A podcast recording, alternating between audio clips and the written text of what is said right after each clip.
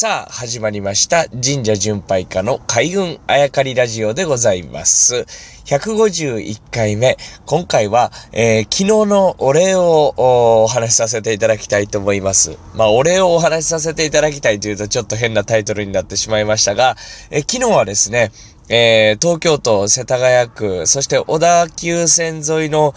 梅ヶ丘という駅があるんですけれども、そちらにあるフレイクというカフェでですね、えートークライブをさせていただきました。えーもう遠くから泊まりがけで来ていただいている方が何名か、えいらっしゃいまして、本当に、えありがたかったですね。皆さん来ていただきまして、ありがとうございました。というお礼をですね、まず申し上げたかったというのが一つですね。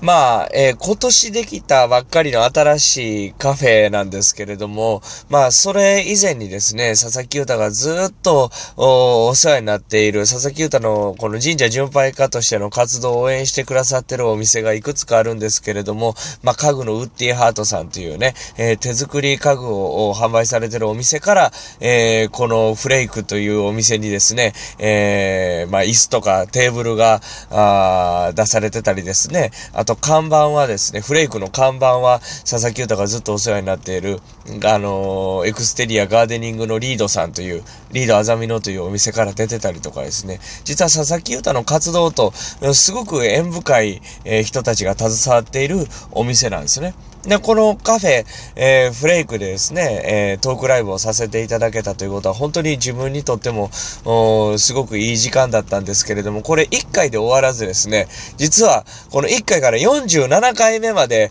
えーやろうと計画を、まあ、今のところね、えしているわけですけれども、これどういうことかというと、今回1回目は東京編だったんです。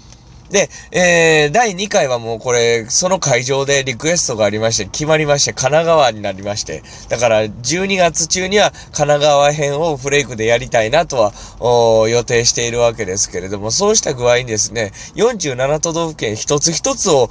テーマにして、神社を通していろんなお話を皆さんにお届けしていこうという回を、これからずっと続けていこうかななんて、えー予定をしておりますので、ぜひ、えーお時間ある方はですね、えー来ていただきたいなと思うわけです。何よりもこの、あ開運あやかりラジオで毎回毎回毎日毎日いろんなお話をさせていただいてるんですけれども、まあ、直接ね、お会いして、えー、お耳にかかりたいというか、あぜひ皆さんにお伝えしたいことたくさんあるなと思っておりますし、昨日なんかは、えーこの前佐世保にバイクで行った時に、えー聞いてきた話とか、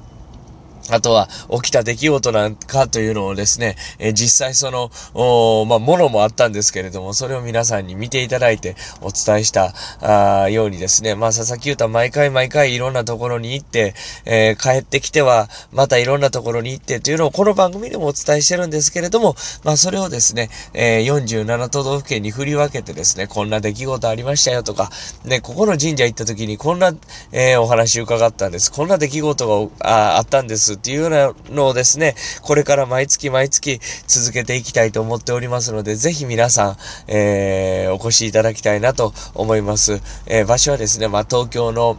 まあ、世田谷、えー小田急線沿いの梅ヶ丘という駅からですね、ほんと歩いてすぐのところ、まあ、佐々木歌がホームに、えーしている、えーカフェ、えーフレイクでございます。まあ、インターネット、あとはですね、まあ、SNS 等でずっと発信していきますので、えーぜひ、えーチェックしていただきたいなと思います。えーこれからもですね、この47都道府県のトークライブともども、